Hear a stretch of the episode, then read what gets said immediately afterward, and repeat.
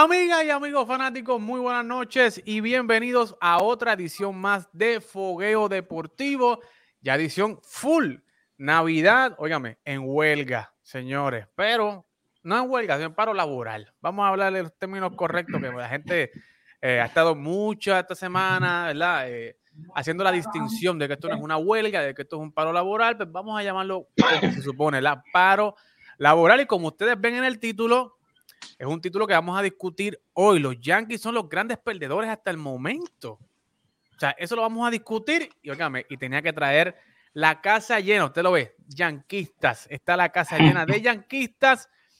Eh, y yo voy a tratar de sobrevivir. O no sé. ¿Verdad? Lo que dice que si no puedes con el enemigo, únete. Y no sé, Puede ser que hoy me una a ustedes como yanquista para analizar lo que está pasando ayer los Yankees, pero vamos oficialmente Bienvenidos, denle like, denle compartir, eh, riegue la voz de que hoy estamos, hoy hay reunión yanquista. Acá en Fogueo Deportivo vamos a discutir lo que está pasando con, óigame, el equipo más polémico, el más que, el más que todo el mundo quiere, el más que odia, son los Yankees de Nueva York y hoy vamos a discutir grandemente lo que está pasando con los Yankees porque antes del paro había mucho rumor, mucha expectativa de los fanáticos y hoy, eh, ¿verdad? lo que hay es, no sé, como un sinsabor, un agridulce. Eh, y lo hemos visto con Carlos en las pasadas semanas, ¿verdad? Donde ha estado un poquito desesperado, pero hoy tenemos casa llena de yanquistas y vamos a presentarlo rápido. JR, ¿qué es la que está pasando? Dímelo, ¿qué es la que hay?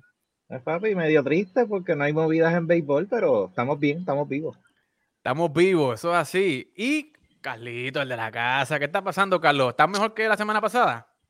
Bueno, estamos tratando de sobrevivir al par y pues a ver si, si podemos retomar el ánimo, a ver si, si el, equipo nos escucha y empieza a hacer movida. Muy bien, muy bien. Y tenemos de invitado, señores, a uno de los yanquistas probados. Óigame, de clavo pasado. Usted, si usted quiere ser yankee, usted tiene que pasar un examen con este señor que está aquí. Si usted quiere entrar a la fanática de los yankees, estamos hablando de nada más que menos que de Javi Precup. ¿Qué está pasando, Javi? ¿Qué está pasando? Bienvenido acá a Fogueo. bien, mi hermano. Gracias, gracias. Gracias por la invitación. Así que, señores, como les dije, dele like, dele compartir. Hoy el programa va a ser mayormente dedicado a los Yankees de Nueva York y qué es lo que está pasando dentro de la franquicia. ¿Habrá un plan o es que el plan está, eh, no, no, no, no, como que hemos tomado, ¿verdad?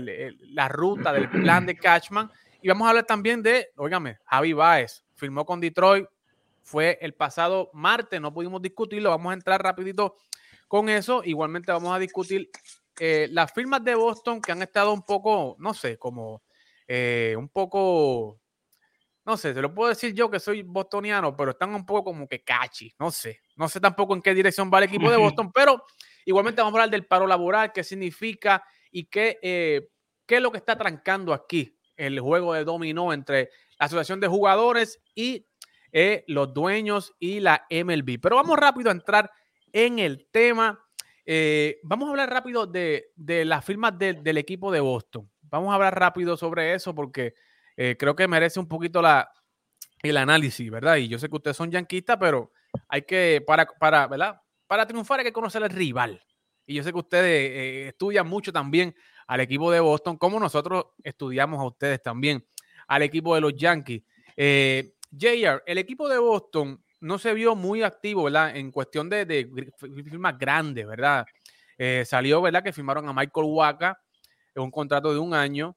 Eh, luego firman a un ex Yankee, a James Paxton, que está lesionado actualmente, pero que se prevé que va a estar disponible para el mes de mayo, junio, por ahí ya esté disponible James Paxton y firman a Rich Hill por, yo creo que por la octava vez va a estar con el equipo de Boston, Rich Hill, eh, el zurdo de 42 años, señores.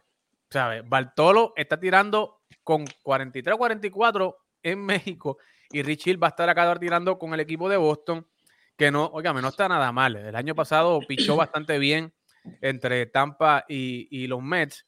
Y yo creo que el, el, el trade más sonado eh, para Boston es que cambiaron a Hunter Renfro, un hombre de 30 cuadrangulares plus, casi 90 impulsadas. Lo cambiaron a Milwaukee por un viejo conocido, Jackie Bradley Jr., que no batea ni 170. Y dos prospectos, que yo creo que es la razón por el cambio, por la que se da el cambio. Los dos prospectos que le envía Milwaukee a Boston. Pero empezado contigo, JR. ¿Qué te parece eh, estos movimientos de, del equipo de Boston, estas firmas de estos lanzadores? Fíjate que se han enfocado mucho en, los lanzadores, ¿verdad? En Michael Waka, en James Paxton, Rich Hill. Eh, ¿qué, te parece? ¿Sabes? Estas firmas no son grandes superestrellas, pero ¿qué te parece? Eh, ¿Por dónde va el equipo de Boston? Mira, me impresiona considerando hasta la posición a la cual ellos llegaron en los playoffs este año que las movidas sean eh, mover piezas pequeñas en vez de tratar de hacer algo grande para tratar de llevar el equipo al próximo paso, porque honestamente nadie se esperaba que Boston llegara a donde llegó el año pasado. O sea, a todos nos tomó por sorpresa. Nosotros esperábamos sacar a, a Boston de los playoffs en el juego del wild card. No sucedió así y le dieron la sorpresa a Houston. Pero de verdad, de verdad que eh, no entiendo hacia dónde van. No sé si este entonces será el año de reconstrucción real del equipo. De verdad que no, no, entiendo las movidas hasta el momento. Y el cambio de Hunter Renfro, ¿tú crees que, o sea, salen de un hombre que batió bastante bien, súper bien, y traen a un Jackie Bradley Jr. que no estaba bateando a punto de bicicleta? es que eh, de salir de Hunter Renfro, como tú dices, tiene que ser algo de los prospectos que realmente ellos esperen algo porque eh, aparte de él, y yo diría que tal vez eh, Quique, eh, fueron básicamente los dos bateadores eh, claves de ese equipo durante el transcurso de la temporada, porque JD Martínez tuvo sus altas y sus bajas durante el transcurso de la temporada. So, honestamente, yo espero que por lo menos en prospectos reciban algo que sea relativamente razonable. Correcto. Carlos, dame luz, ¿sabes? Tú que, estudias más la división, tú que lo ves desde la perspectiva del enemigo. Eh, estas firmas, o sea, ¿realmente mejoran al equipo de Boston o tú crees que, lo hace más flojo eh, en el sentido de que, bueno, estoy yo más cómodo con mi equipo como está, sin hacer movimientos? Entiendo que está mejor con todas las firmas que ha hecho Boston hasta el momento. O sea, ¿tú, tú, cómo lo ves tú? Mira, yo, yo son firmas pequeñas pues, y, si tuvieras a ver son firmas de lanzadores por un, por un año. Así que ellos, ellos básicamente ellos están tratando de... Eh, ellos no tenían un gran picheo. Ellos eh, hicieron de tripas corazones, básicamente. Eh, y, y, en, en esto, oye, son buenas movidas porque son, no, no te estás comprometiendo a largo plazo si, si cualquiera de, de, de, estas firmas no funciona, eh, el contrato se expira al final de año. Y también en caso de que, de que tengan éxito eh, eh, ese lanzador y el equipo, por la razón que sea, no, no tenga el mayor de los éxitos en la, en la temporada, son piezas que son fáciles para cambiar a, mitad de temporada, que pueden ayudar a otro equipo. el cambio de, de Hunter Renfro eh, además de los prospectos, ellos lo que eh, ellos lo que hicieron es de que básicamente ellos entienden de que Hunter Renfro tuvo su mejor temporada, así que su valor no, está, no va a estar más alto que el que de lo que está ahora mismo. Así que le, van a sacar esos dos prospectos, traen un, un outfield que ellos conocen muy bien, que te puede jugar el centrofield. En caso de que, de que pues, y, y, esto también le abre las puertas a que entonces ahora tú tienes un Kyle Schwarber que quizás lo, lo puedes acomodar mejor, porque entonces tú, tú, tú puedes traer a, a, Alex Verdugo a, jugar el right field y pones a Kyle Schwarber a jugar el left field como, como él estaba haciendo. Así que básicamente lo acomodas. Y si tú quieres, eh, eh, tú ahora mismo no tienes un segunda base como tal. Y tienes un, cogiste un outfield que es probado. O sea, quizás él no, él, eh, Jackie Bradley Jr. no batea, pero todo, yo creo que, que oye, yo soy fanático de los Yankees y yo fui a en, cuando, cuando jugué en las pequeñas ligas y eso. A mí me encanta, eh, y, y, como Jackie Bradley Jr. juega el, el outfield, a mí me encanta. O sea, como, como jugador, olvídate de, la, de la jersey que tenga. Eh, como jugador en, el, en el centrofield hay que decirle usted tenga. Correcto. Y eso le da la oportunidad también. entonces tú vas a Kike Hernández también a, a jugar segunda. O sea, le da mucha flexibilidad en, en, cuestión a eso. Correcto. Precup, ¿cómo, ¿cómo tú lo ves? ¿Sabes? ¿Cómo tú ves los movimientos de Boston? ¿Te preocupan eh, los movimientos o tú piensas que aquí pues ellos están rellenando un rotito ahí que tenían en el picheo para, no sé, pasar la temporada mm, relax? No, no, no, no, no pienso que sea rellenando. Yo fui uno de los que puse a Boston eliminándose. Ok. Este, yo, yo, yo no di a Boston entrar a, a los playoffs. Pero pues me, me, callaron la boca, me sorprendí, pero la, la, la, movida de Jackie Bradley, yo no sé ustedes, pero este, cuando Alex Cora estuvo al mando de lo que fue Boston, para mí Alex Cora le sacó lo mejor a Jackie Bradley. Y vimos, vimos un Jackie Bradley totalmente diferente a lo que vimos el año pasado. Pienso que esa movida de traerla a Bradley otra vez es dándole esa, esa potestad a Cora de, de, complementar su equipo como él lo quiere. Porque yo pienso que él puede volver a traerle ese Jackie Bradley que vimos hace, hace un, dos años atrás. Ok. Y, en, general, en, general, apretan la defensa. Si, si, si tú los colocas básicamente como, como, te, como te dije, eh, apretar la defensa en el cuadro, porque Kike eh, es un buen guante en el cuadro. Jackie Bradley es tremendo guante, sea en el centrofil o sea en cualquiera de los files que lo ponga. Así que aprieta la defensa, que, que eso fue una debilidad que, que, tuvo Boston. Sí, definitivamente eh, la trae, eh, el, traer a Jackie Bradley, obviamente es, es un guante de oro. El tipo conoce el parque, conoce la dinámica, conoce la cultura del equipo. Eh, pero yo creo, ¿verdad? Que no necesariamente esto le abre la puerta a un Kyle Schwarber porque yo no veo a Boston pagándole 20 millones a Kyle Schwarber. O sea, sinceramente, no, no lo veo. Este nuevo, este nuevo gerente general, Shane Bloom, es un tipo que desde que llegó allí, las firmas que ha hecho son firmas por 7, 8 millones, 9 millones, 10 millones. Y yo creo que le puede abrir la puerta, sí, a porque también he escuchado a, a Kike diciendo, ¿verdad?, que el centro field es de él. Ya él está adueñándose del centro field, no tiene intención de bajar a segunda base. Pero no me, no me sorprendería si Boston y, era por la dirección de Seiyo Suzuki, ¿verdad? Que es un bateador derecho de poder. O pudieran irse detrás de un Eddie Rosario, que también está disponible y que anteriormente ya han estado en conversaciones cuando le dieron el non-tender a Eddie, Boston lo llamó y estuvo en conversaciones con él para, para, para eso. Y nuevamente sale el rumor de que Eddie está eh, como interesado y Boston igualmente en, en, firmar a Eddie. Así que yo creo que, eh, eh, obviamente, o sea, Boston estaba interesado en esos dos prospectos, que eran los prospectos número 15 y 16, respectivamente, de, Milwaukee. Y Milwaukee estaba buscando un bate. O sea, se le había ido a Visael García para el equipo de, los Marlins y necesitaban un bate grande eh, y eh, encontraron a Hunter Renfro que estaba disponible en el mercado y yo estoy de acuerdo con Carlos. Yo creo que, Boston eh, sabe que esta temporada, yo no sé si, la, si Renfro la va a repetir y aprovecharon el valor que tiene ahora Renfro y salieron de él para maximizar su valor, ¿verdad? y, lo que pueden obtener a cambio. En cuanto a los pitchers, mira, realmente, señores, esto es una peseta al aire. Boston está jugando a la ruleta rusa. O sea, sube una peseta al aire. Michael Waka está saludable. Ese chamaco lo que va es a comer inning. ¿Sabes? Ese chamaco cobra lo que va a meterlo ahí. Dame cuatro o cinco entradas. No importa si gane o pierda. Pero dámele descanso al bullpen. James Paxton es una peseta al aire, señores. Este hombre, cuando está saludable, lanza bien. Pero está más tiempo lesionado que saludable. Eso se lo pueden decir ustedes los yanquistas. Y eso es así. Eh, y es una peseta al aire. Rich Hill, Rich Hill es este veterano que conoce al equipo igualmente. Y, nos tira muy bien.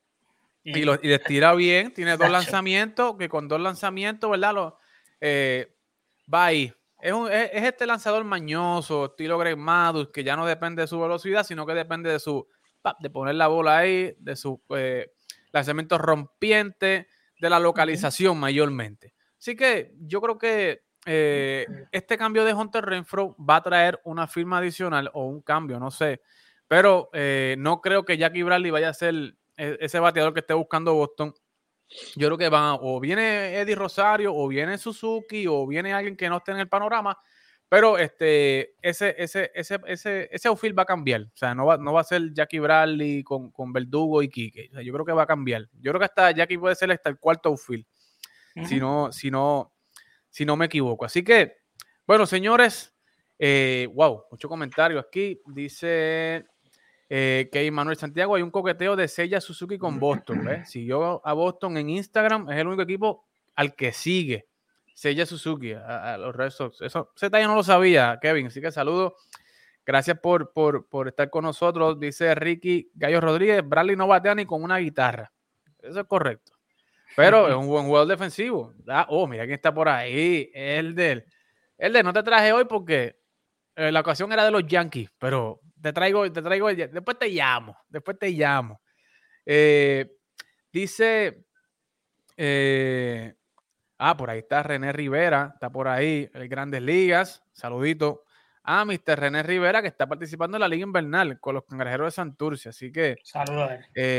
dice Kevin, Kevin asegura que, mira, que llega Sella Suzuki, apúntalo, dice, dice Sella. Así que vamos a ver eh, muchas, muchas cosas pasando en las grandes ligas, pero lo más importante es el paro laboral que estamos viviendo ahora mismo nosotros como fanáticos, algo que nosotros no deseábamos que sucediera, pero que eran unas crónicas de un paro anunciado. Así que eh, se, venció el, convenio colectivo, ¿verdad? Este año y las dos partes no se pusieron poder, no se pusieron poder de, acuerdo eh, para restablecer ese pacto eh, laboral, ¿verdad? Entre la asociación de jugadores y los dueños de equipo. Es paro laboral porque el paro lo decretaron los dueños de los equipos y MLB, ¿verdad?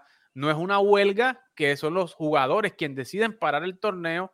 Eh, y es un paro laboral porque los 30 eh, dueños de equipo decidieron parar, ¿verdad?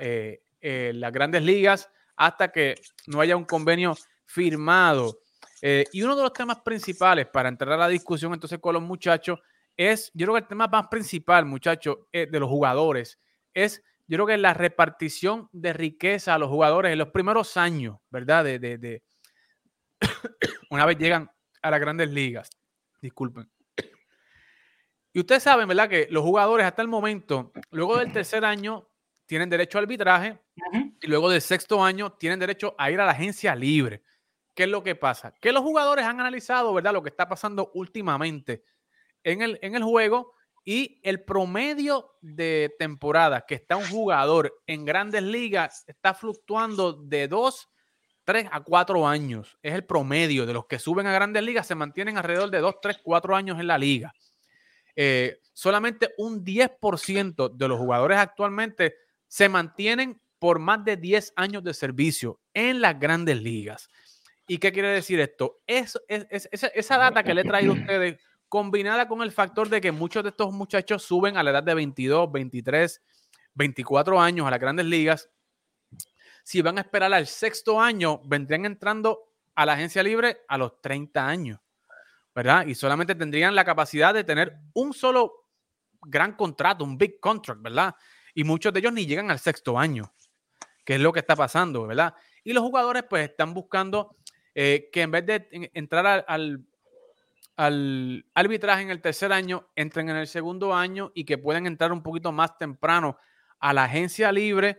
Eh, igualmente, están hablando, ¿verdad? El tema del tanking, donde los equipos, ¿verdad? Pues hay ciertos equipos como los Guardianes de Cleveland, los Baltimore Orioles, los, los Piratas de Pittsburgh, que se ven que no están invirtiendo, ¿sabes? Y están tirando el juego, muchachos, ¿verdad? Que, eh, por ejemplo, los, los, Orioles de Baltimore, que el equipo completo vale menos de lo que le va a pagar a, a Max Scherzer, ¿sabes? Igualmente los indios de Cleveland, los guardianes de Cleveland, o van a cobrar, todos los muchachos van a cobrar menos de lo que los Mets le van a pagar a Max Scherzer.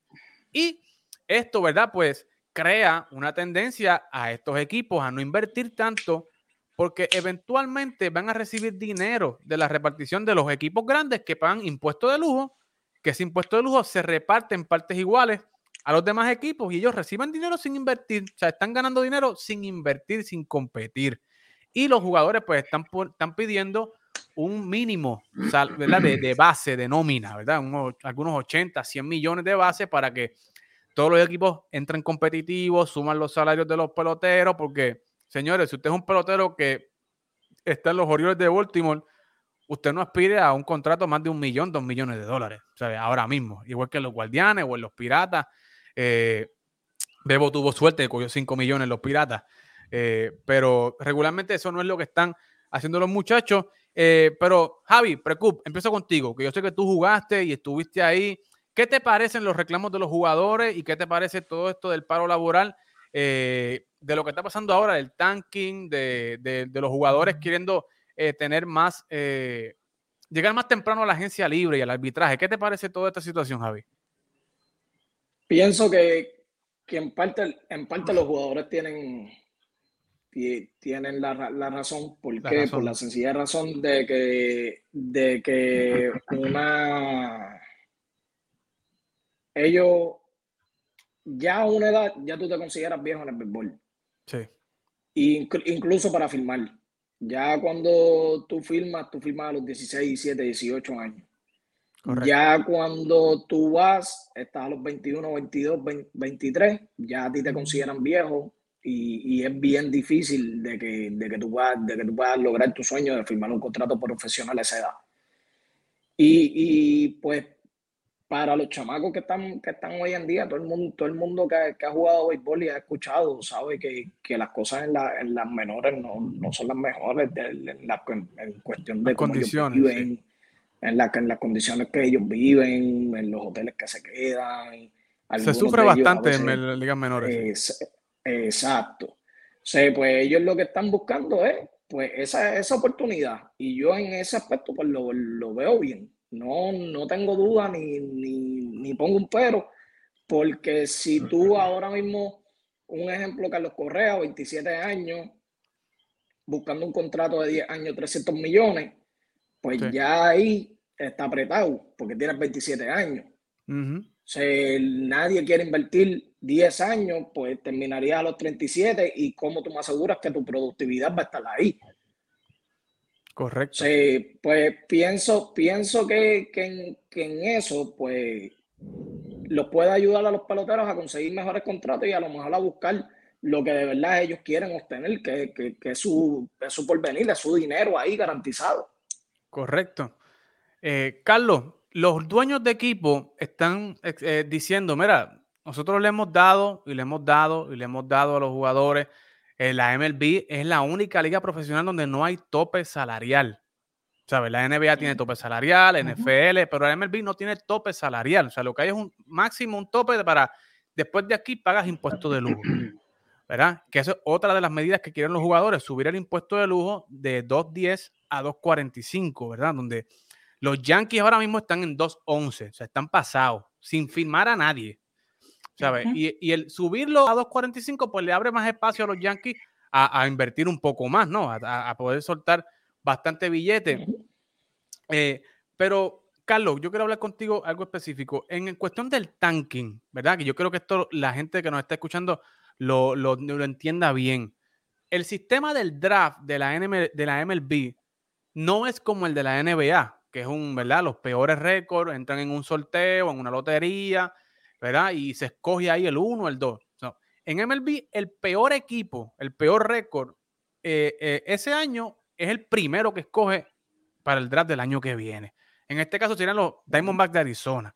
Y eso, pues, como ya los gerentes lo saben, los dueños lo saben, pues muchos de ellos a mitad de temporada, pues comienzan a vender jugadores, a salir de ellos. ¿Para qué?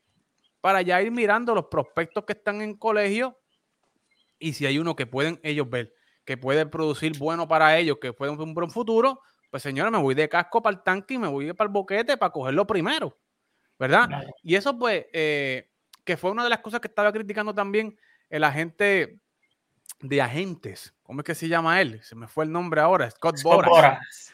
Eh, que, eh, ¿verdad? muchos equipos están haciendo eso para aprovecharse, ¿verdad? De novatos que están en, en colegio, eh, o en high school, ¿verdad? Que están, que están con buena proyección y los equipos pues se coscotan a propósito eh, para escoger los primeros que... Eh, y Grandes Ligas está proponiendo, ¿verdad? Un sorteo de que no necesariamente el último que llegue sea el primero que escoja.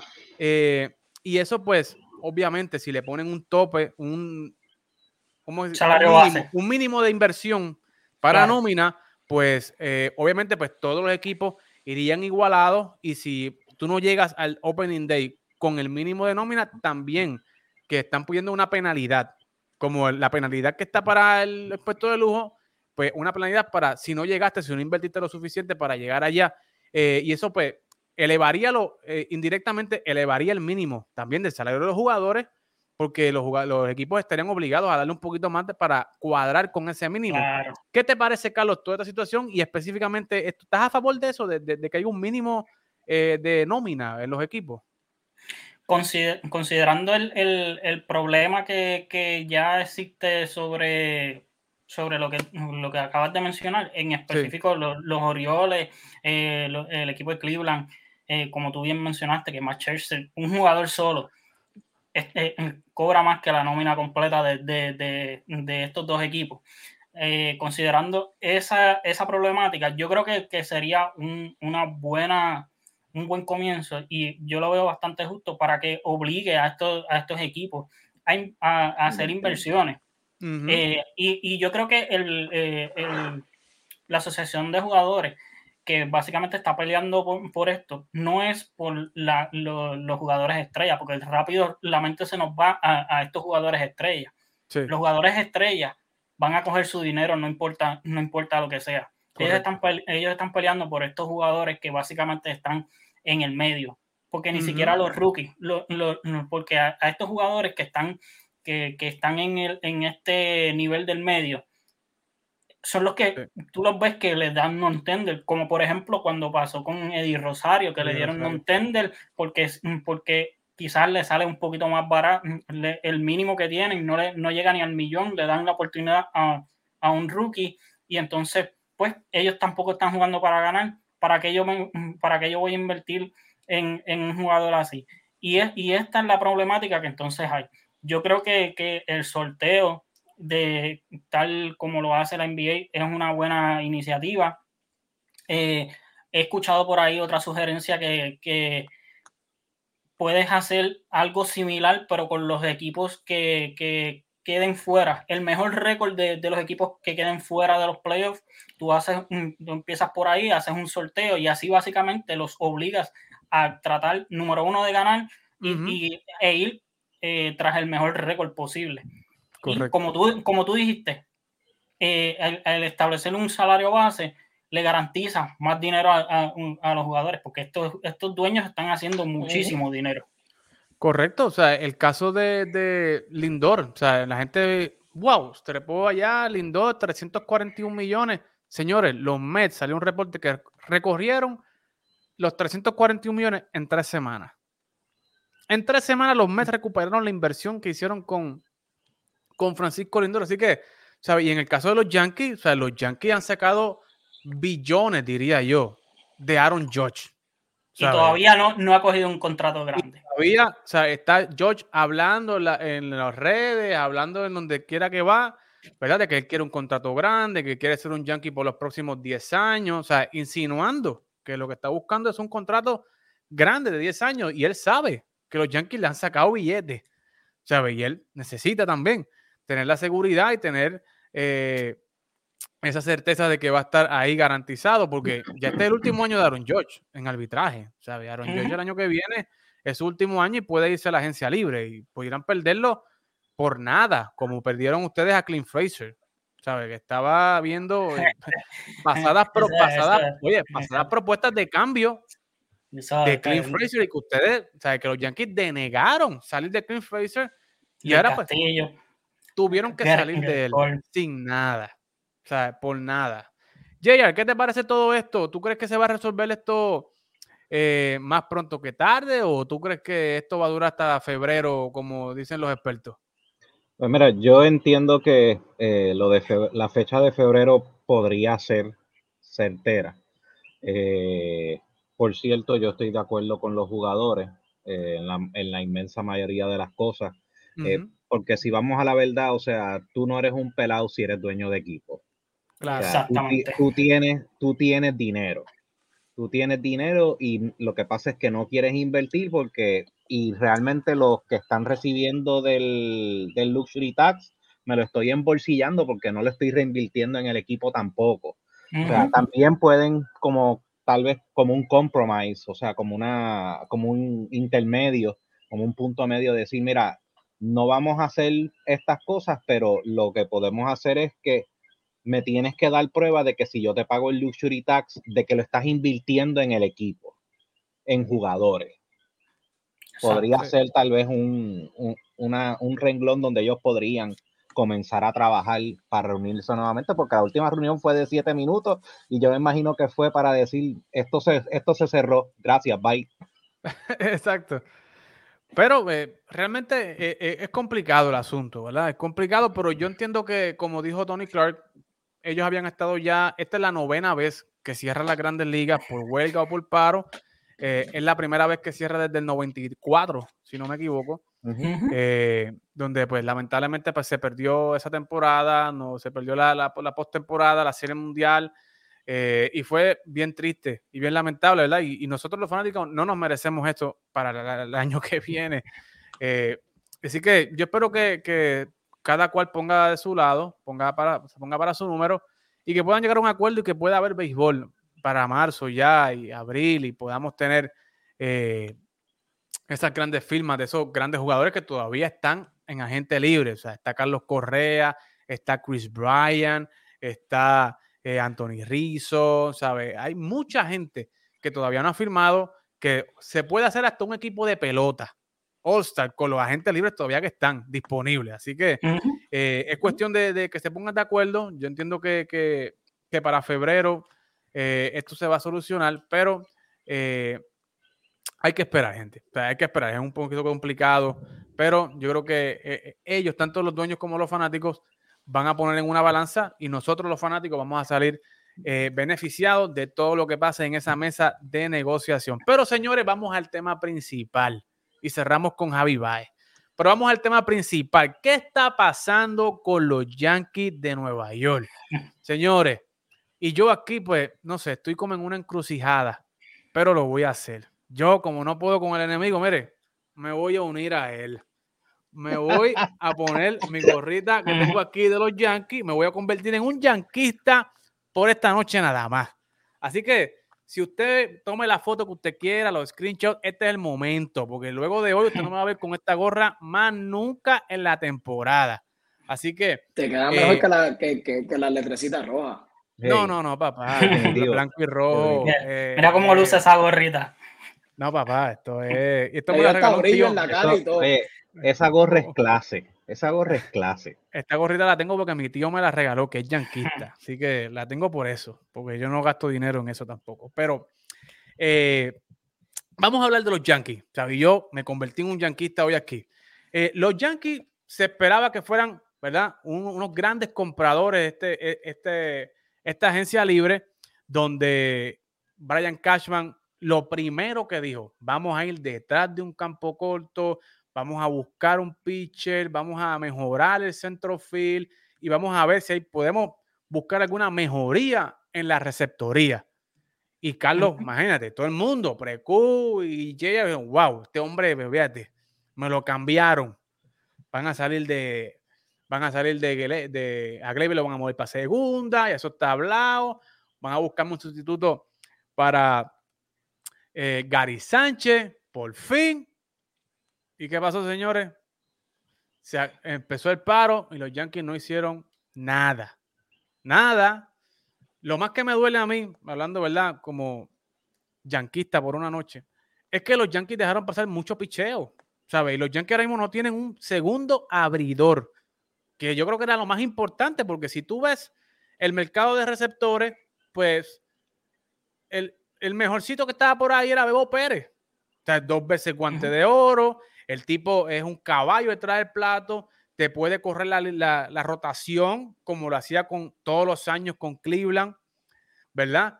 Y lo dejaron pasar, ¿verdad? Se fue con los Piratas con 5 millones que, señores, los Yankees puedan tener 5, 7 millones para darle a Bebo. O sea, no me decirme a mí que, que los Yankees no tengan para darle. Le van a pagar 8 a Gracias. Exactamente. En el centro field, pues yo he estado viendo, y yo sé que los muchachos ven también pelota invernal, y he estado viendo a un Aaron Hicks que está saludable.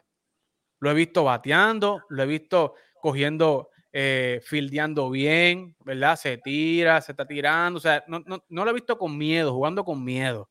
Y Aaron Hicks pues tiene un contrato grande, o sea, firmó por siete años, el hombre está cobrando 10, 11 millones allí, eh, va a estar allí. O sea, y si el hombre está saludable, sabemos que el hombre pues batea ambas manos. Lo único que no me lo pongan tercer bate. No me lo pongan tercer bate porque, ¿sabes? Ahí pues jamás. O sea, morimos ahí. Pero si el hombre está saludable, yo sé que es uno de los mejores defensores y cuando los Yankees lo cogieron, pues se esperaba mucho de Aaron Hicks. Eh, pero, como les dije, me preocupa mucho el campo corto que está allí vacío. Eh, si yo creo que si empiezan hoy la temporada, pues van a tener que, no sé, mover allí o al campo corto. Es lo más lógico que me, se me da ahora mismo, si no firman a nadie. Pero eh, Aldrenton Simons está por ahí en el panorama eh, de Cashman. JR, es el rumor que está. O sea, es el rumor que está y todos los rumores apuntan a que Cashman está enamorado de Anderton Simon y, y la receptoría. O sea, me preocupa esos dos factores. La receptoría, el picheo, segundo abridor, alguien que le, le haga coro a Garrett Cole y el campo corto. Pero, JR, vamos a empezar contigo. ¿Cómo has visto eh, la temporada muerta hasta el momento de los Yankees? ¿Realmente son los grandes perdedores hasta el momento? ¿O tú crees que, que, que se están guardando algo aquí en escondido? Si están guardando algo, pues yo espero que no sea lo que yo no quiero que ocurra. Este, que Carlos sabe, Carlos sabe bien que es lo que yo no quiero que ocurra. Este, lo de Gary Sánchez me sorprendió de más, aunque sabía que el mercado del receptor no era muy ancho, pero eh, Cashman literalmente en la conferencia de prensa dijo que una de las áreas donde tenían que mejorar es en la receptoría. Y si lo estás diciendo es porque ya tú has visto cuáles son las opciones que hay disponibles porque si no, no te tires el comentario entonces. Si no, dile a todo el mundo, Gary es mi catcher el año que viene, porque lo que hay en la, en la agencia libre, digo, lo de Playa en la agencia libre, él no lo va a decir, ¿verdad? sencillamente decir, Gary es mi catcher el año que viene. Eh, pero aparte de eso, la otra firma que hicieron, que fue alguien, creo que fue de Liga Menor, no me acuerdo ni cuál es el nombre.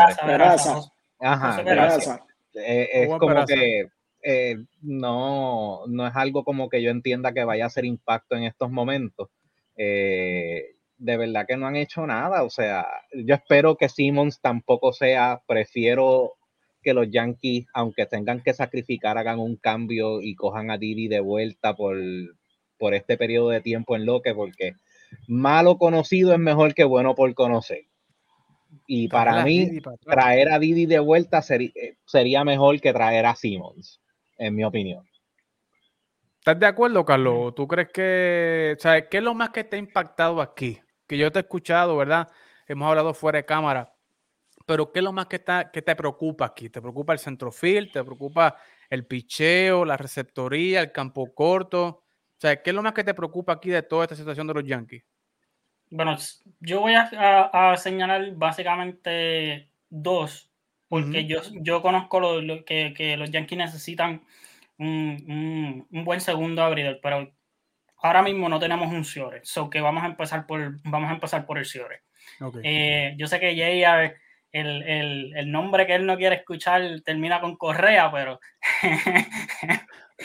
no, pero, pero mira, y, y yéndonos por la, por la línea, eh, hoy salió también un reporte de que el equipo de Boston eh, eh, ha sido bien agresivo con Trevor Story.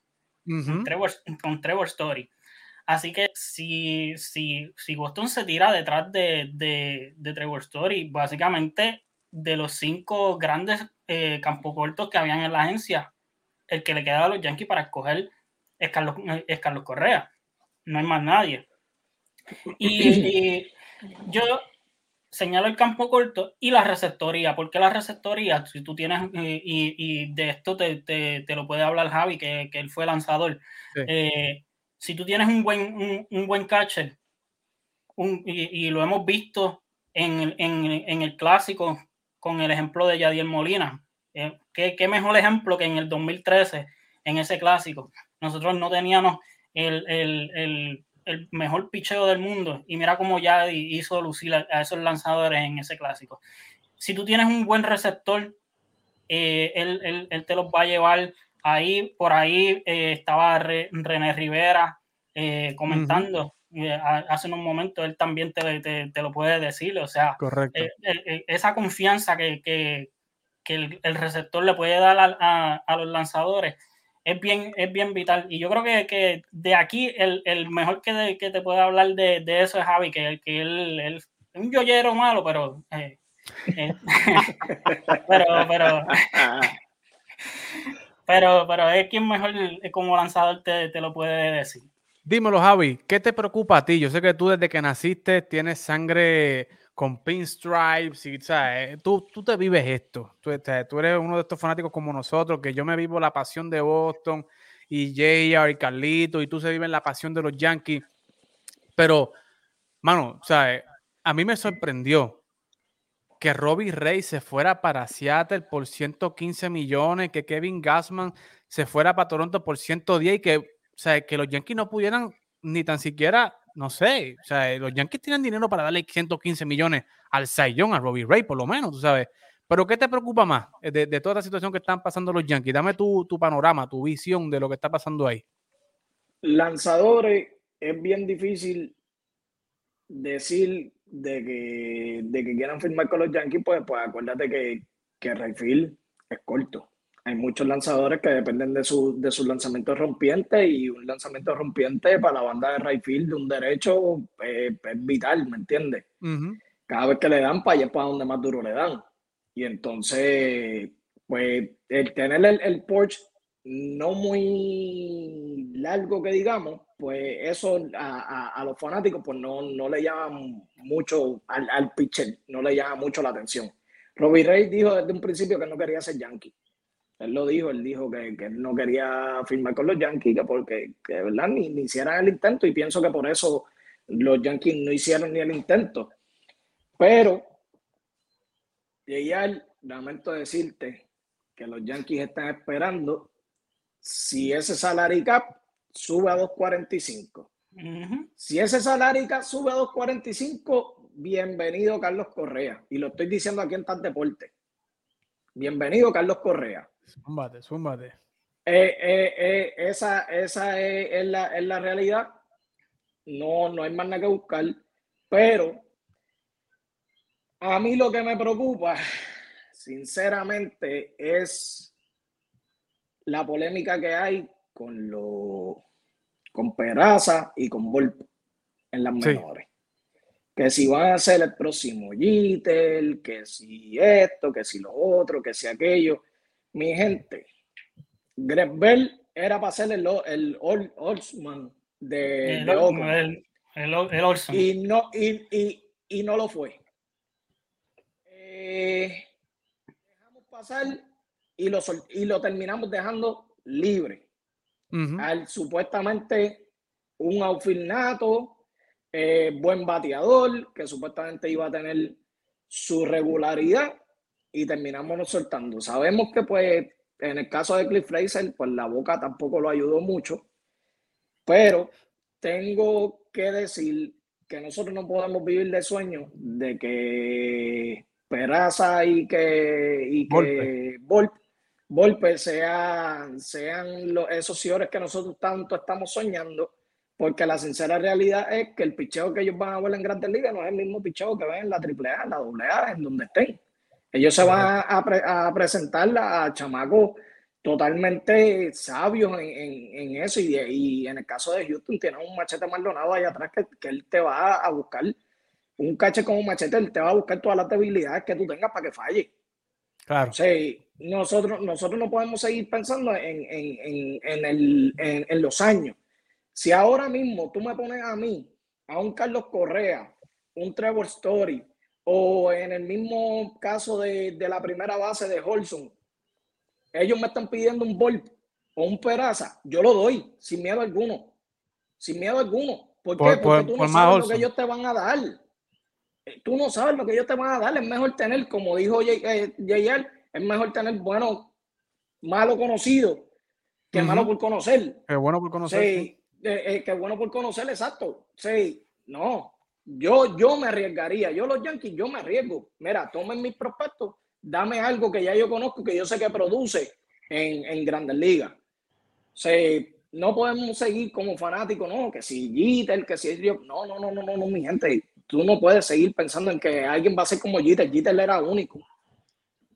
Sí, yo, yo, creo, yo creo que, que, que, con lo que eh, se puso hoy en la página eh, de, del prospecto eh, que los Yankees quieren firmar, el dominicano, yo creo que con eso te, te, puede dar como que una dirección. Un indicio. De que eh, es un indicio de que uno de, de, los prospectos sea, yo creo que, que, en todo caso sería Peraza el que ellos cambiarían, pues yo creo que ellos quisieran como que aguantar más a Anthony Volpi. Eh, eso te da como que un indicio de que sí ellos van a soltar a uno de esos señores, porque son, eh, con él ya serían tres. Pero pues, sería por un cambio por Matt Olson, dime, Yeya. Por Matt Olson, sí, pero yo creo que lo de pensar en Matt Olson, eh, considerando que está eh, Freddy Freeman. Freddy Freeman y Anthony Rizzo. Anthony Rizzo. Si Oakland es inteligente y Oakland quiere sacar el mayor valor por Matt Olson, ellos no van a salir de Matt Olson hasta que estos dos no filmen y, esperar a ese momento para entonces los Yankees empezar a hacer sus movidas, en mi opinión, se les va a hacer demasiado tarde. Y se pueden eh, desesperar. El compañero, el compañero quiera, los compañeros abajo quieren a, Carlos Correa. Yo totalmente difiero. Para mí, Correa es una, considerando lo que es la tradición de los Yankees, que los Yankees es historia, béisbol, etcétera. Yo entiendo que eh, para mí Carlos Correa no tiene ese, ese respeto por la historia del béisbol en general. No, está bien, está bien. Tú puedes decir, todo el mundo tiene su opinión referente. todo el mundo tiene su opinión referente a ello. Con eso no hay problema.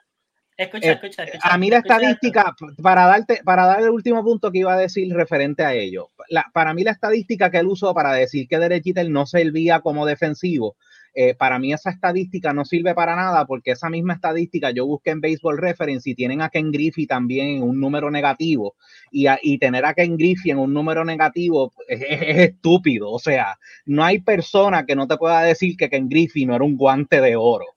O sea, no hay ser humano en la faz de esta tierra que no te diga que Ken Griffey no era un guante de oro. So, para mí esa estadística no vale absolutamente nada. Y él usa una estadística para ofender a el último ídolo reciente que ha tenido los Yankees para ellos. Pero, anyways, este, a lo que quería ir es que eh, yo prefiero que ellos o fuercen a uno de los muchachitos a acabar de ver si realmente funcionan o no. Eh, y decirle gracias a Carlos Correa por esperar, pero no gracias. Yo prefiero darle esos chavos a Aaron George, que es bien merecido, como ustedes se lo dijeron. Si no me equivoco, es el número uno o número dos en ventas de camisa en las grandes ligas en estos momentos y es hora de que se gane su dinero. Dímelo, Carlos, que tú quieres hablarle rapidito para ir con Javi. Mira, de, rapidito, de, de historia. Eh, si tú te pones a ver, Carlos Correa hace el papel de un villano. ¿Cómo se conoce a, los Yankees? Y lo hace el bien. el, imperio del mal. Así que o sea, que, que, que eh, somos los villanos siempre de la película. Este, nos los fanáticos de, de, los Yankees mm, los amamos eh, a, a, muerte, pero fuera de, de, los fanáticos Yankees, todo el mundo quiere ver perder a los Yankees. Todo el mundo quiere ver a los Yankees, ya sea para bien, pero los que nos tildan como los que nos tildan como villanos son la gente que nos odia. O sea, no es que nosotros hacemos o digo, no es que los jugadores, yo no, porque yo nunca fui jugador de los Yankees, pero no es que los jugadores de los Yankees hacen algo para que me coja odio. ¿Entiendes?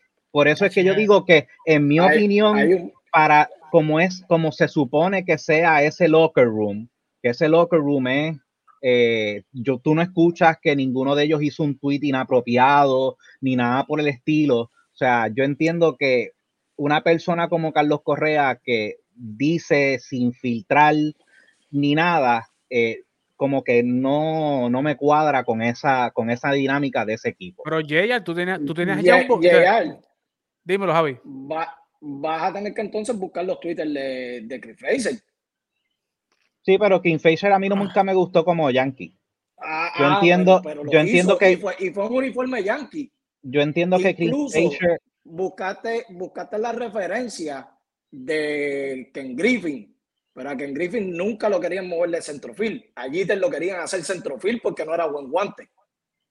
Y soy yankee y amo la figura de Derek Jeter. Y lo que él dijo sí estuvo mal. No debió de hacer comparaciones y no tapó el cielo con la mano. Pero a Ken Griffin nunca lo quisieron mover de los files. Allí sí lo querían hacer a files porque nunca fue buen guante. Bueno, yo no y- estoy de acuerdo. A mí el eye test me dice algo distinto. Y JR, si yo creo que si para esa época hubiese Twitter, yo creo que Mr. October hubiese baratado Twitter, sea, porque Mr. October Sí, pero por eso era Eh, que ellos era- siempre era tenían las peleas y se saltaban a los puños en Alex. Rodríguez. Combo, combo, Oye, el mismo, el mismo Alex Rodríguez. Y eh, sabes, y sabes cuál es mi opinión también referente a Alex Rodríguez. O sea, Pero, pe- pero celebraste el, el campeonato del 2009, ¿verdad? Y él tuvo, él tuvo, él, él tuvo una participación. Si, si Alex Rodríguez no llega a tener la postemporada que él tuvo, La el 2000, postemporada que tuvo, los Yankees no ganan. No Correcto. sé, yo lo que veo de, el, de Carlos es que él quiere tanto que lo quieran que, I don't know, y, y, eh, No se trata de agarrar de lo es- que sea para que, ah, yo soy mejor que fulano, yo soy mejor que sutano, yo quiero más dinero que Lindor. O sea, eh, no sé. yo No, te no. aseguro que los Yankees lo firman a 30 jonrones y tú vas a ser uno de los que vas a estar aplaudiendo Yo- diciendo por lo cogido. El día, y lo digo ahora, y ustedes saben que lo he dicho, el día que los Yankees filmen Me a Carlos. Correa durante el transcurso del contrato de Carlos Correa, me voy a ahorrar los 120 dólares que cuesta MLB.tv por la duración de su contrato. JR, pero chicos, o sea, es un boricua, vamos. No, no, no, eso no ¿Sabes? tiene nada que ver. eso Carlos, no tiene Carlos nada que ver. Correa, Carlos es el prototipo perfecto para ser un yankee, chicos. O sea, es la movida correcta para mercadeo. Es la movida correcta para el equipo, señor. De una figura ahí, desde que se fue Jeter, no ha llegado un campo corto. Como, o sea, Carlos Correa Bueno, lo más que se puede acercar. Basado en de Carlos Correa, basado en Carlos Correa desde antes de Derechita, de no ha llegado un campo corto como él. Desde líder. O sea, Carlos es líder también dentro del terreno. No. que es una de las cosas que ustedes, los fanáticos yankees, se han quejado de que no hay un líder en el terreno, de que no sé, Aaron George está muy lejos en el right field para ser líder acá en el cuadro. Cuando Carlos Correa bate 320, hablamos entonces. Bueno, pero, Pero es que en, en- Jeter, en- en el Yankee Stadium, pues, Jeter pues, los batió puede en batear. muchas temporadas más de 300. pero es que, Pero es que está son- bien, son pero dos- Jeter dos tipos solamente tuvo una temporada de 109 LBI. Está Jeter bien, un eso- es un que eso tipo no- que te hacía 86, 70 y pico, 90 Pero es que lo- una lo- sola temporada. Los son- RBI dependen de que la gente esté en base, no dependen de él. Jeter no era jonronero, so eso no depende, los RBI no dependen de él, porque Jeter nunca fue jonronero.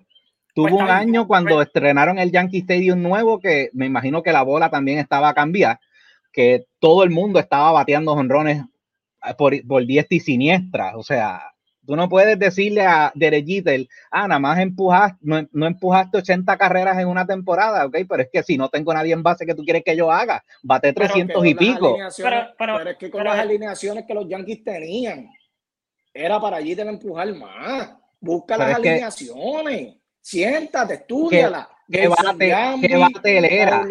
Era el segundo, era el primer bate. Jeter estuvo durante muchos años como primer y segundo bate, o sea que lo que tenía alante de él tal vez era una persona empezando el juego, o sea, hay, hay muchas cosas ahí. Yo no. Pero es que, mira, JR, tú dices de que, de que si Correa batea 300 320 y entonces aquí estamos con la dinámica de las carreras empujadas. Pues ya, ya entre, entre ustedes, ustedes están viendo de que son dos bateadores totalmente diferentes. Por lo tanto, yo no puedo, yo no puedo pedirle a un Derek Jeter que me, Pues que me, dé, que me dé 30 honrones. son dos jugadores, son dos jugadores más, de, totalmente más, de 100, distintos. ca- más de Ujú. 100 carreras.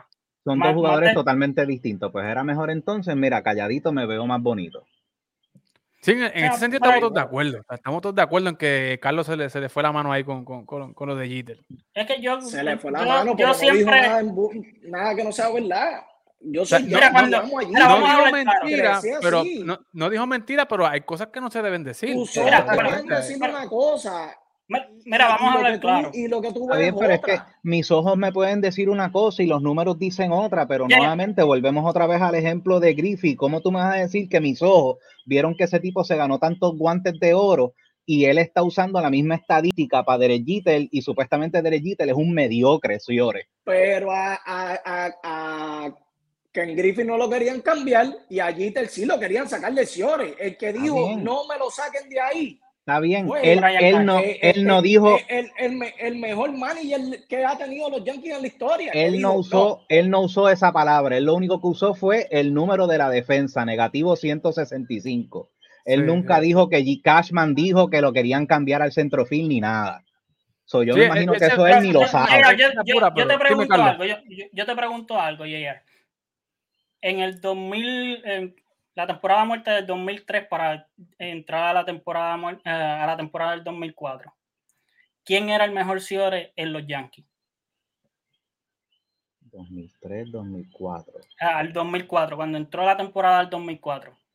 El mejor Ciore que tenían los Yankees estaba jugando tercera base, que venía de ganar dos guantes de oro. Se llama Alex, Rodríguez. No, no, no es una ofensa tú decir que, que, que Alex Rodríguez era mejor defensivamente que, que Derek Jeter. De los, tres, de los tres overall, Alex Rodríguez era el mejor de los tres overall. O sea, porque en esa época fue él, eh, la garrapata, este, Nomar García Parra, Nomar García Parra y Derek Jeter. Pero en mi opinión, sí, es que no me acordaba de si yo siempre le, era, de Boston, era, de Boston, no le iba a poner un nivel chévere. Sí, no, pero de, los tres que entraron básicamente a la misma vez, o sea, fue Alex Rodríguez, Gitel y Nomar García Parra. Fueron los tres que entraron básicamente a la vez, que fueron grandes estrellas, que hacían covers de, revistas y todo, porque, o sea, eran, eran la nueva era del béisbol. Mira, pero... yo, Eddie, yo quiero contestarle de, de, lo que René puso por ahí. Ajá, de eh, que si Correa aparte es mejor que Lindor.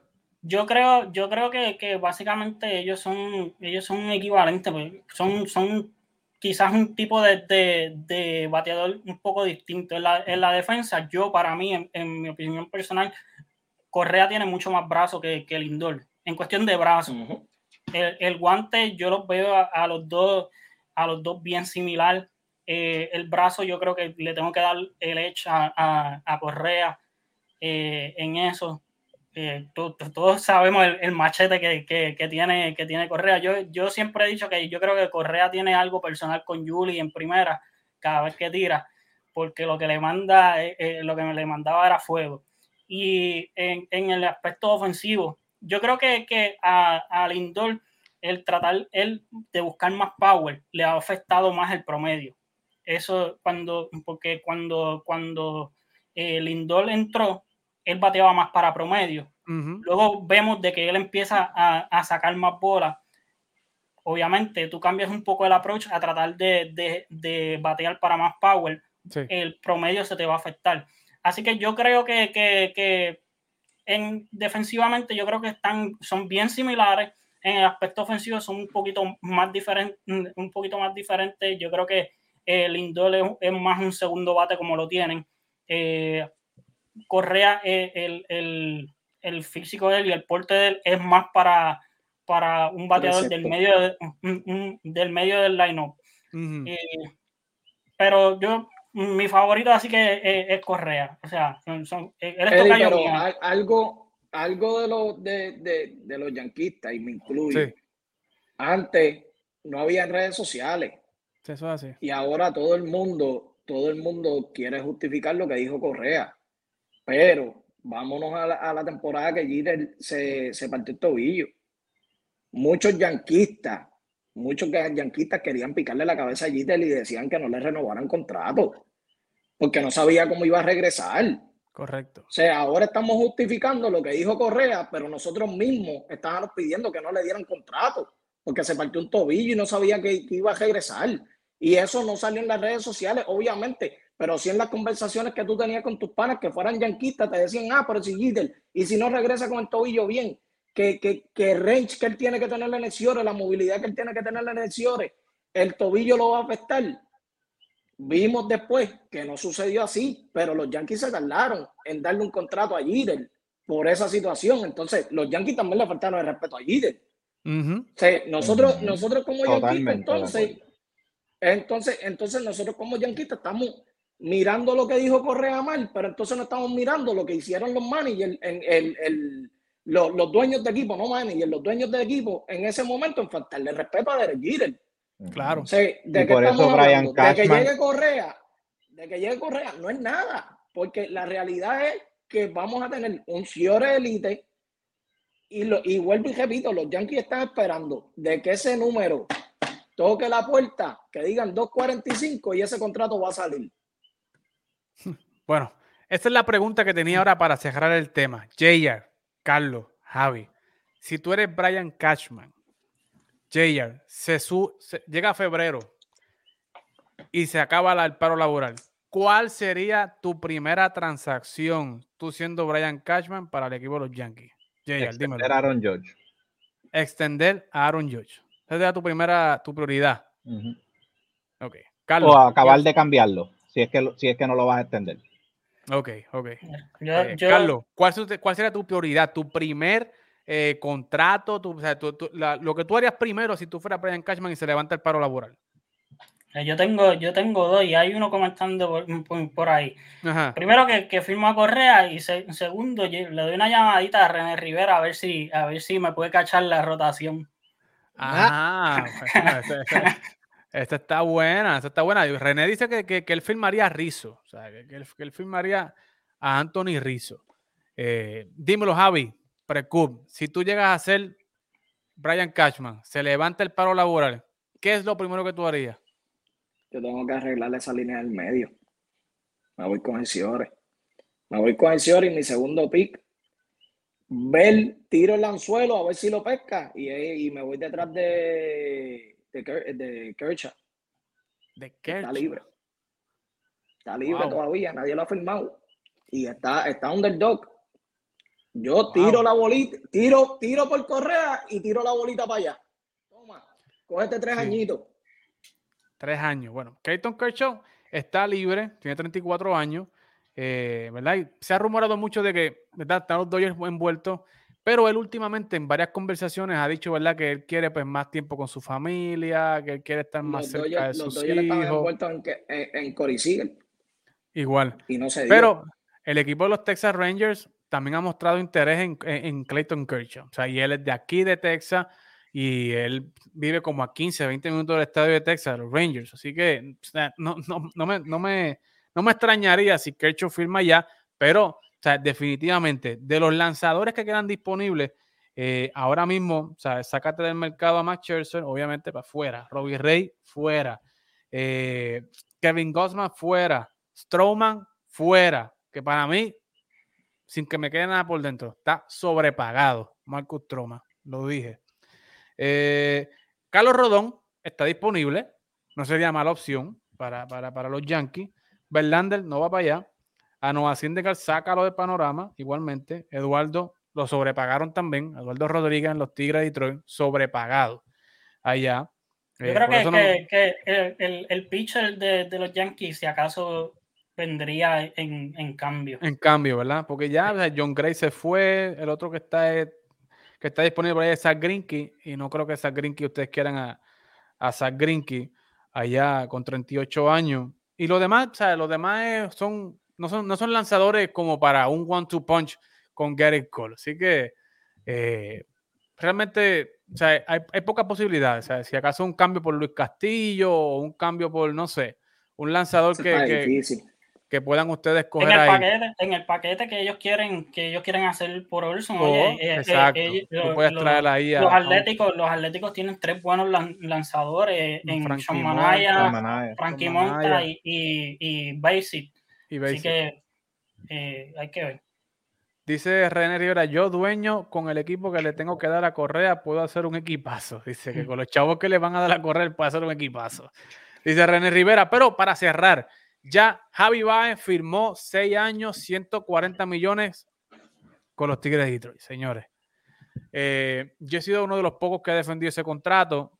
Yo sé que no ha firmado con el equipo que todo el mundo esperaba, pero señores, si ustedes, si ustedes le ponen en la mano ahí, en la mesa, 140 millones, pues, ¿sabes? Es difícil decirle que no a 140 millones, pero Jaya, ¿qué te, parece? ¿Qué, ¿Qué, opinión te merece eh, este, esta decisión de Javi Baez de irse a, a Detroit a jugar allí experimental con un contrato de 140 millones, pero con una opción de irse al tercer año. O sea, tampoco es que él se va a quedar respetado los seis años allí. O sea, él fue inteligente a la hora de firmar. ¿Qué te parece eh, el hecho de que Javi pues, se vaya con su magia y con toda esta cosa a, Detroit, que no necesariamente era la ciudad que todo el mundo quería verlo? Pues tremenda oferta que se llevó los Tigres en Javi Baez, en mi opinión, y voy a causar controversia otra vez. De los tres es el mejor defensivo de los tres señores, Lindor, Correa y él, él es el mejor defensivo. Eh, tiene el, tipo hace, el tipo hace magia, por eso le dicen el mago. O sea, hay jugadas que él hace que yo no he visto nadie más hacer. Anyways, este, pero sí, eh, tremendo especial. Creo que son como 22 millones por año el average annual value.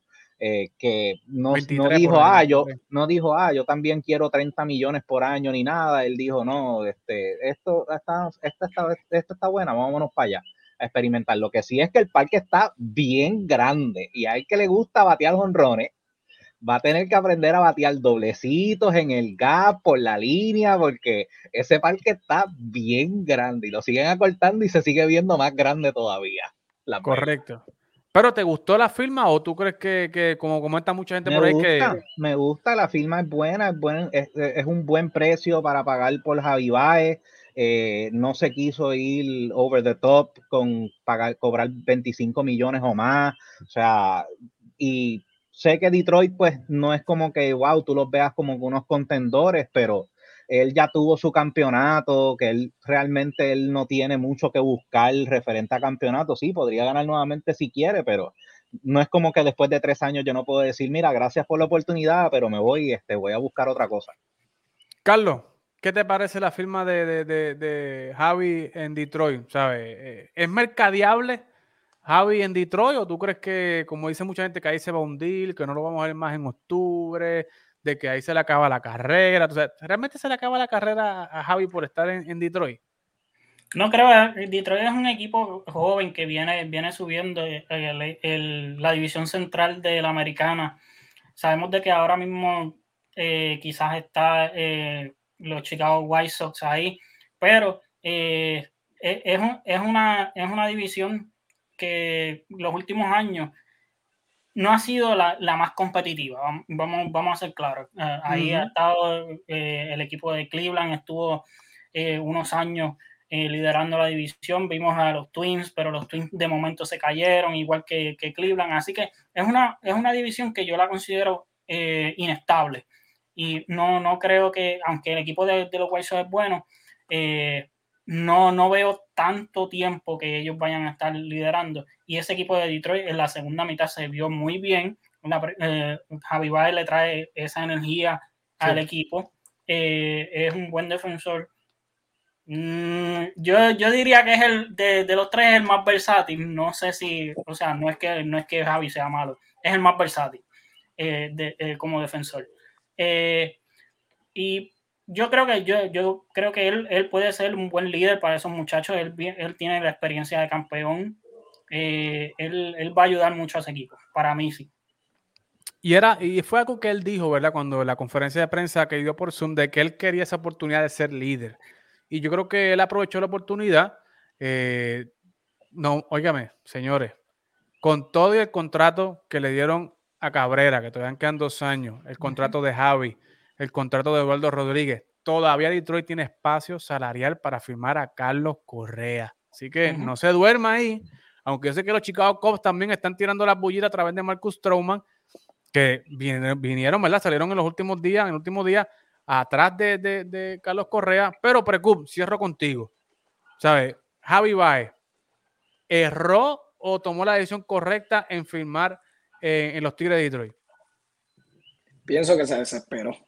Se desesperó. Le cogió miedo al paro. Le cogió miedo Para mí, él le cogió miedo al paro y dijo: Espérate, antes de que, de que no se me ofrezca nada, pues déjame firmar. Porque los Colts le ofrecieron 180 en una extensión, él no la quiso. O sea, coger 140, 180 es más atractivo. Claro. O sea, yo, yo pienso que él lo usó para coger esa experiencia de líder y al tercer año, si él no ve que el equipo de, Detroit invierte, decir, hasta aquí, hasta aquí llegue. Y en ese aspecto, mirándolo de esa perspectiva, es, un, es una buena movida porque entonces en tres años él fuera, por decirlo así, uno de los señores más buscados y no tuviera toda la competencia que tiene ahora, porque en, esta agencia libre todos los que hay son señores. Él dice, déjame asegurarme esto, cojo mi experiencia como líder, tengo un líder en Miguel Cabrera que puedo aprender un montón y esa experiencia a los tres años, si no invierten en darme un equipo competitivo, yo me llevo esa experiencia a otro equipo. Esa, es, e, e, esa es la parte que yo veo de ese contrato. Y que todavía estaría joven porque Javi tiene 29 años y saldría otra vez a la agencia libre con 32. A los y ya vimos, ya vimos, que a, a, este muchacho, Marcus Simen, con 31 le dieron 7 años. Tú sabes que eh, hay posibilidad. Yo creo que se la jugó bien, Javi. Y lo digo, he defendido este contrato a abrazo partido. Porque si me ofrecen 140 millones, yo mañana me mudo a Detroit también. Oye, tú, tú, tú, no cometes un error de 140 millones. No, jamás. jamás. jamás. Y, y, mucho menos, y mucho menos porque, o sea, yo, yo sé que Javi es realista, ¿sabes? Javi, Javi sabe que él no es Carlos Correa, Javi sabe que él no es Corey Siegel, tú sabes que el valor de él no está en los 300.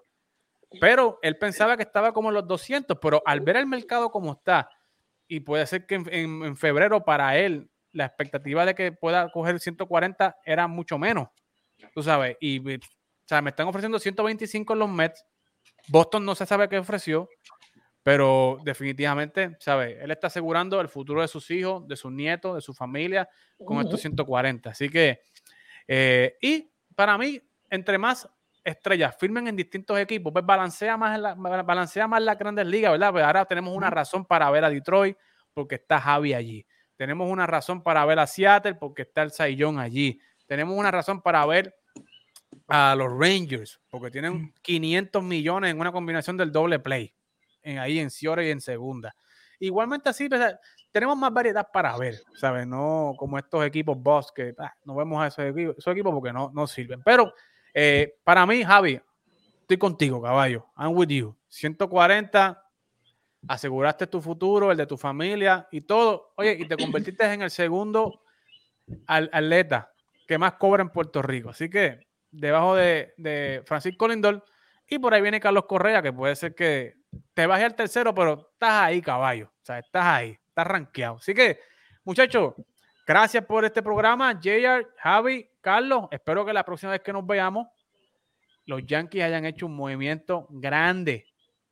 Que sea, no sé, Carlos Correa o qué sé yo. O sea, aunque JR se desligue de los Yankees por un año, o por siete años, o por diez años, no creo que vaya a ser. O sea, JR lo dice ahora, pero yo sé que, no, se va a desligar, Javi. Eh, ni JR siete años, diez años de los Yankees a lo que, a lo que Carlos sale de ahí. Así que esto no se lo cree nadie, señores. Ese golpe lo vota Jay después del primer año y después que los Yankees entren y lleguen a la Serie Mundial con Carlos Correa. Si está ahí, ese golpe lo vota Jay. Así que, nada, muchachos, gracias por estar con nosotros y nos vemos en otra ocasión acá en Fuego Deportivo.